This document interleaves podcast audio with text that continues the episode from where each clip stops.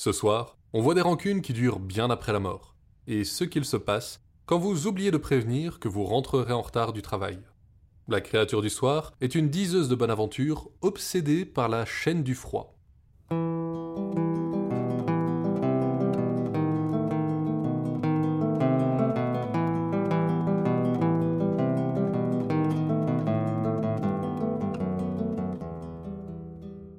Vous écoutez Contes des Soirs Perdus, l'émission qui vous fait découvrir les contes et mythes que vous ne connaissiez pas encore et vous replonge dans ceux que vous aviez peut-être oubliés.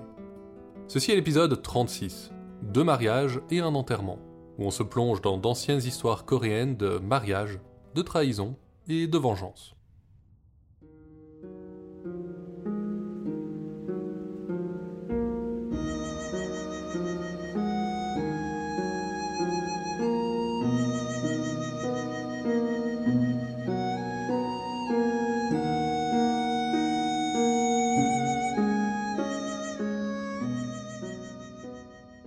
Dans un petit hameau proche de Yongbyon, vivait une jeune fille du nom de Gilnyo. Son père avait été vice-gouverneur de la province, mais elle-même n'était qu'une fille illégitime enfantée par une obscure concubine. Pour ne rien arranger, ses parents étaient tous les deux morts alors qu'elle était très jeune, et c'était un oncle qui vivait dans la vallée voisine qui avait sa charge. Elle approchait désormais des 20 ans, mais avec la position qui était la sienne, aucun prétendant ne s'était jamais présenté. Sans mari, elle occupait toutes ses journées à filer et à coudre, et avait acquis une maîtrise dans cet art qui lui valait une réputation bien au-delà des collines avoisinantes. À la même époque, vivait dans la région un certain Shin Myung-wi, que sa position de fonctionnaire poussait à parcourir sans cesse le pays. Lorsqu'il était jeune, il avait fait un rêve étrange qui, loin de s'effacer au réveil, l'avait toujours hanté depuis. Du plus profond de ses songes était apparu une nuit un vieillard qui semblait cacher quelque chose dans son dos. Il salua le jeune Shin et d'un geste poussa la forme devant lui.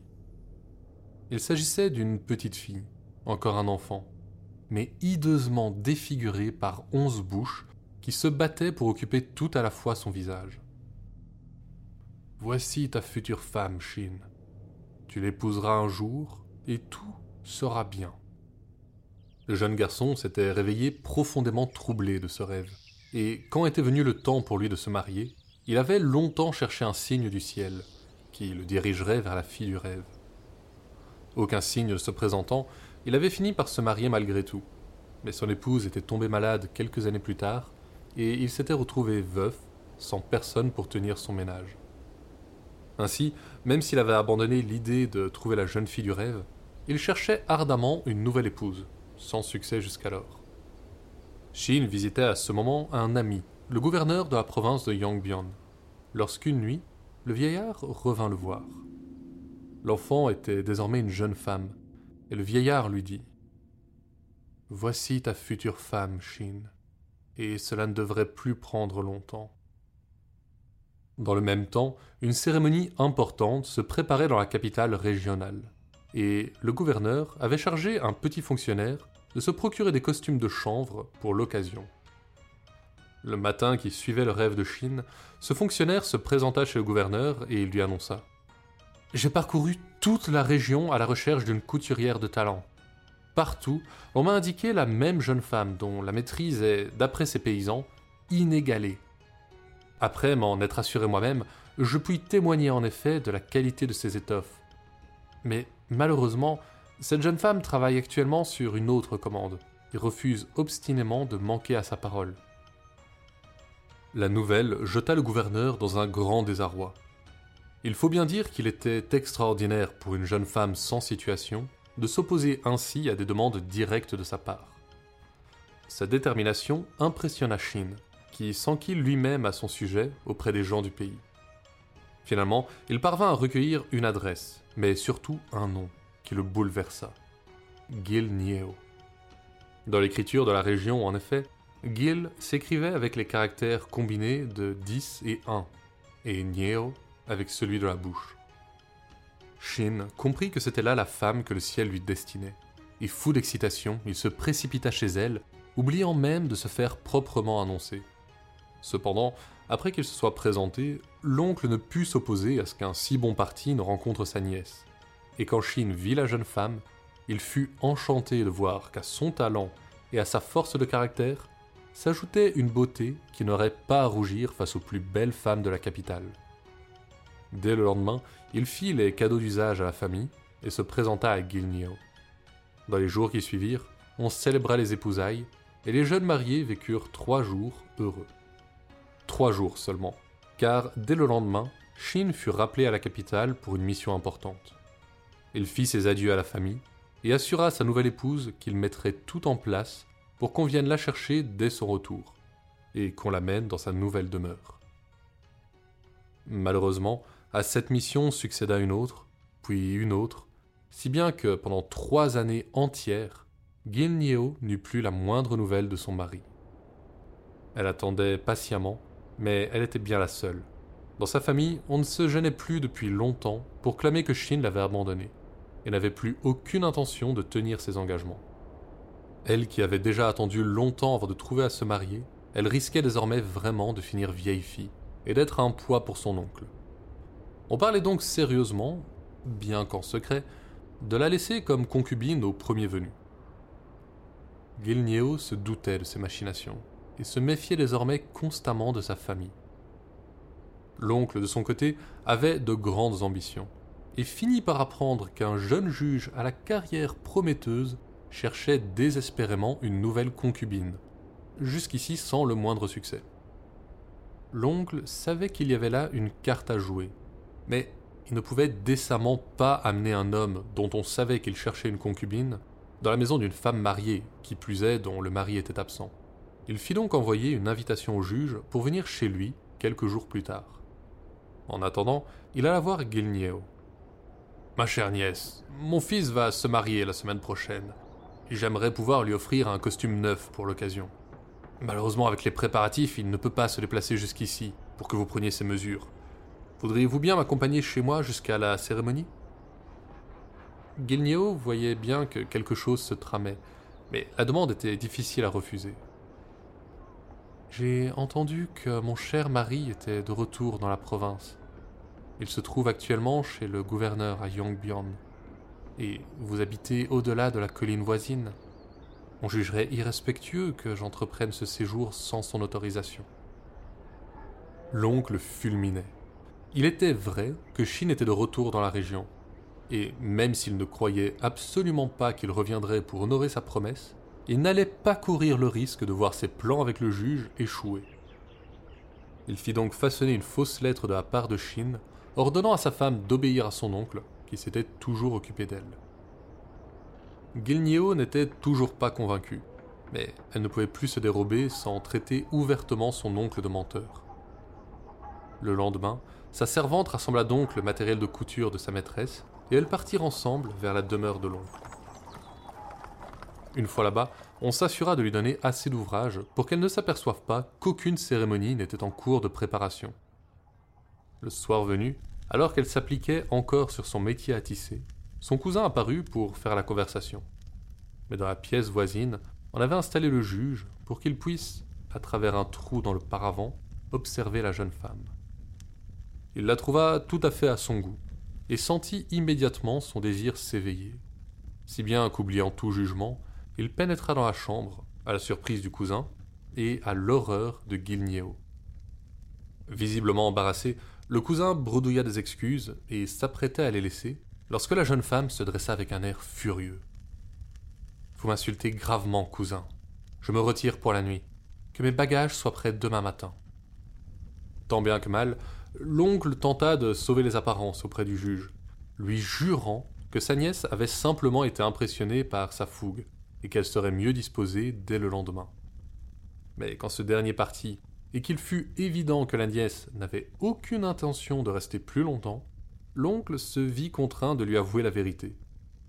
Gilnio était sidéré de voir ses pires craintes se confirmer. Mais l'autre n'avait pas encore renoncé à ses prétentions. Voyons, ma nièce, ton mari n'est qu'un petit fonctionnaire, et plus âgé que toi. Il vit loin d'ici, et n'a envoyé aucune nouvelle en trois ans. Tu peux être certaine qu'il t'a oublié. Il est probablement même marié à une autre alors que nous parlons, et tu voudrais ruiner ta vie pour lui être fidèle. Le juge est jeune, sa carrière est prometteuse. Si tu étais sa concubine, tu n'aurais plus jamais à coudre ou à t'inquiéter de quoi que ce soit. La tête tournait à Gilneo, et ses jambes faillirent se dérober sous elle. Elle ne pouvait croire que son oncle veuille la déshonorer et la vendre comme une vulgaire catin. Elle répondit avec tant de véhémence que l'oncle et ses fils décidèrent de l'enfermer dans un débarras et de l'y laisser jusqu'à son mariage avec le juge. Celui-là fut enchanté d'apprendre que la jeune fille avait entendu raison et acceptait de s'unir à lui. Des jours durant, Guigneo se laissa dépérir. Les os de son visage pointaient sous sa peau comme des lames prêtes à la percer, et sa belle pâleur était devenue cadavérique. Elle était résolue à ne pas se laisser déshonorer, et refusait d'avaler quoi que ce soit. Mais un jour, alors que la tête lui tournait tant qu'elle venait de s'effondrer au sol, elle sentit quelque chose dans les replis de sa robe. Quand on l'avait enfermée, elle avait gardé sur elle son petit couteau de couture. Au moment où le métal toucha sa peau, elle sentit une chaleur en montée. Si elle devait mourir, ce ne serait pas en vaincu. Rampant jusqu'à la porte, elle appela son oncle de ses dernières forces. Mon oncle, je vois bien que ma conduite a été guidée par l'orgueil et qu'elle aurait pu vous causer bien du tort. Je vous prie de me pardonner et de me donner de quoi retrouver mes forces. Je ne voudrais pas être donné au juge dans cet état lamentable. L'oncle se réjouit de voir sa nièce s'assagir enfin. Il fit amener du riz et de la viande en quantité, et en deux jours, la jeune femme eut retrouvé son énergie. Alors, dans l'obscurité du débarras où on la retenait prisonnière, elle attendit son heure. Au dehors, elle entendait les serviteurs s'affairer aux préparatifs de la cérémonie. Finalement, un matin, on lui apporta une bassine et des vêtements propres, sinon neufs. Dissimulant le petit couteau dans sa manche, Gilneo se coiffa magnifiquement et sortit aussi dignement du débarras qu'une princesse impériale descendrait d'un palanquin d'ivoire. Elle avança paisiblement vers la pièce où son oncle, ses cousins et le juge l'attendaient, le visage vidé de toute émotion. Ah, ma nièce, je suis charmé de te voir en une si bonne composition. Viens, rejoins-nous. En disant ça, l'oncle s'était approché d'elle. Dès qu'il fut à portée de bras, un éclat d'acier scintilla, et du sang et des cris jaillirent. Une longue estafilade coupait en deux le visage de l'oncle, déformé par la douleur et aussitôt le petit couteau jaillit à nouveau. L'épaule, le cou, la poitrine, les joues, la minuscule lame se plantait partout où elle pouvait, au rythme des hurlements furieux de Gilneo. Les serviteurs restaient prostrés, et les cousins, s'étant levés, subirent le même sort. La jeune femme agitait furieusement son arme en tous sens, et personne n'osait l'approcher. Bientôt, les trois frères furent au sol, gémissant comme leur père et se tenant le visage. Le juge recula à genoux en cuinant et s'enferma dans une pièce adjacente. Mais Gilneo enfonça la porte d'un coup de pied et toisa le juge. Un ordre de notre roi vous a chargé de la mission sacrée d'assurer l'ordre et la justice. Mais que faites-vous? Vous lui crachez au visage et usez de votre position pour assouvir votre lubricité aux dépens d'une femme qui appartient déjà à un autre. Même les chiens et les porcs ont plus de retenue. Je sais que mes actions peuvent me conduire à mourir de la main de vos sbires, mais sachez que je vous tuerai avant et que je me donnerai la mort moi-même. Gilneo laissa alors tomber son arme avec dégoût et quitta la maison. Alertés par les cris, les voisins accoururent et bientôt des centaines de curieux s'agglutinèrent autour de la maison. Tous claquaient de la langue avec mépris face au comportement honteux de ceux qui gisaient encore sur le sol, geignant de douleur. Et tous louait la vertu de Gilneo. Un des voisins ordonna à ses serviteurs de la raccompagner chez elle, et le bruit de l'incident se répandit comme une traînée de poudre. Il arriva rapidement jusqu'à la demeure du gouverneur, où séjournait encore Chine. La fureur gagna le premier en entendant ce qu'il s'était passé, et il fit condamner l'oncle, ses fils et le juge à être battus à mort. Quant à Chine, il honora enfin la promesse qu'il lui avait tant coûté de laisser en suspens, et alla chercher sa femme pour l'accompagner jusqu'à leur nouvelle demeure.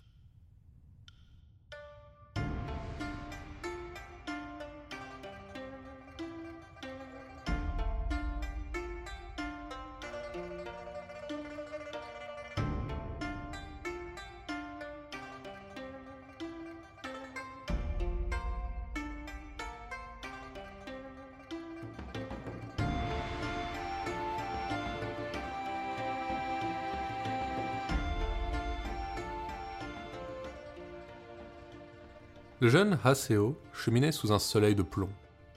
Dans son petit village natal, on le reconnaissait comme un auteur de talent, et il avait décidé d'entreprendre le voyage vers la capitale, où il espérait bien passer l'un ou l'autre concours prestigieux. Sur la route, un cortège le dépassa, qui transportait un superbe palanquin fermé uniquement par de légers rideaux.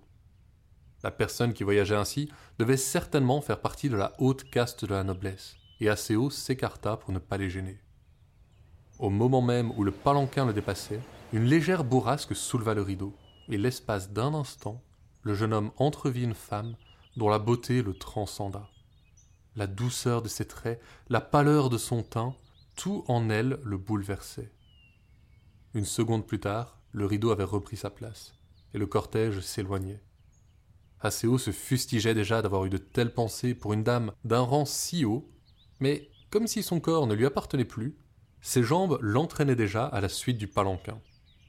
Les serviteurs avançaient d'un bon pas, et Aseo les perdit de vue au détour d'une colline.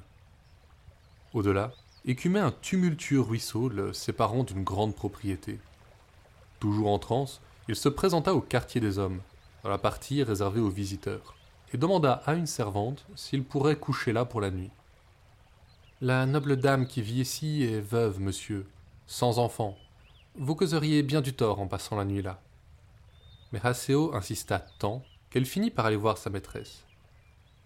Madame dit que puisque vous êtes déjà là, vous pouvez bien passer la nuit ici. Mais soyez parti dès l'aube. Le jeune homme, qui n'avait pas vraiment réfléchi à la suite, s'installa sur le plancher à l'extérieur de la chambre d'hôte. Le soir n'apportait que peu de fraîcheur, et il ne voulait pas s'enfermer. Alors que la nuit était tombée, un parfum voluptueux lui parvint, et n'écoutant à nouveau que ses sens, il s'aventura dans le jardin. De là, il vit à travers le paravent de papier de riz la dame de Séan.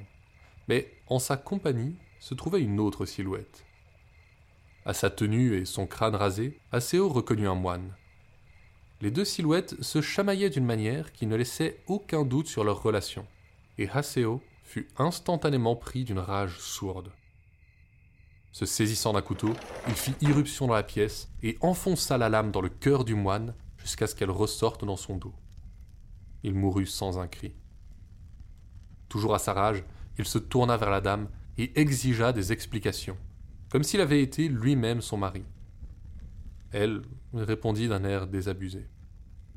Je ne vous cacherai rien de cette histoire. À quoi bon?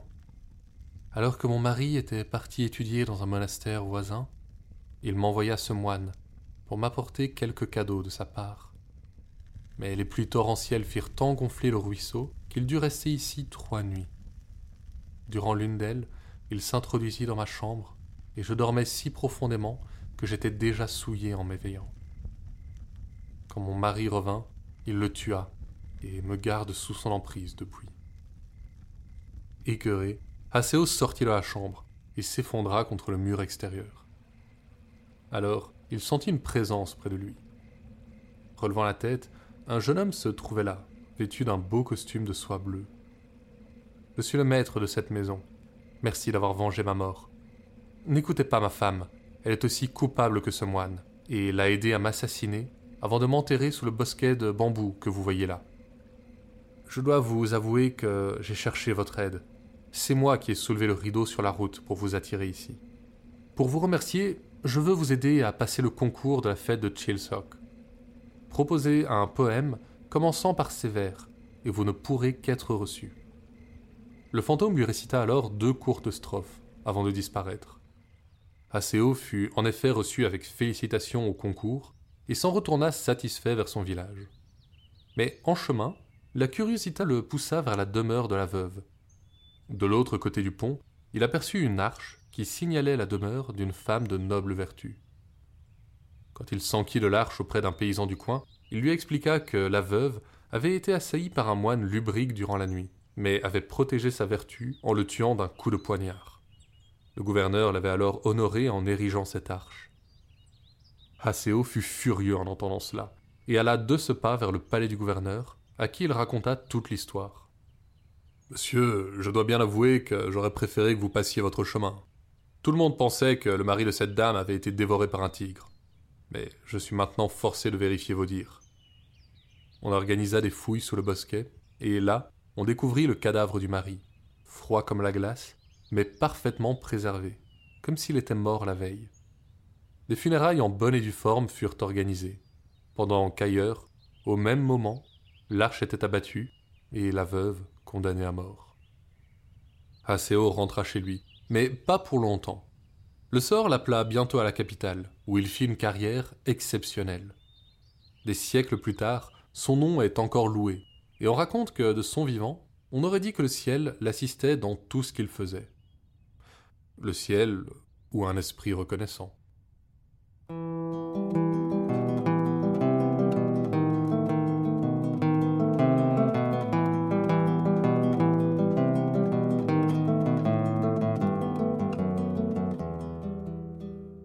Les cimetières de l'Inde, rôdent parfois des Vetalas, de mauvais esprits qui peuvent prendre possession des cadavres pour se mouvoir parmi les vivants.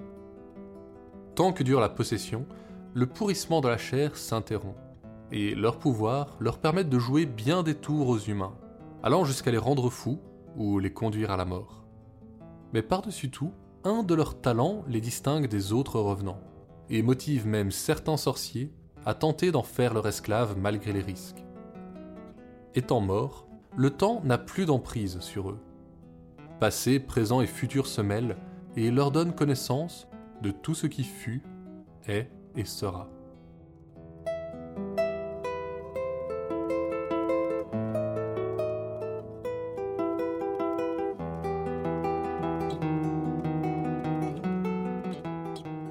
Il est difficile d'estimer la date d'origine de ces histoires, car il s'agit de contes populaires anciens publié par des lettrés alors qu'il circulait déjà depuis longtemps.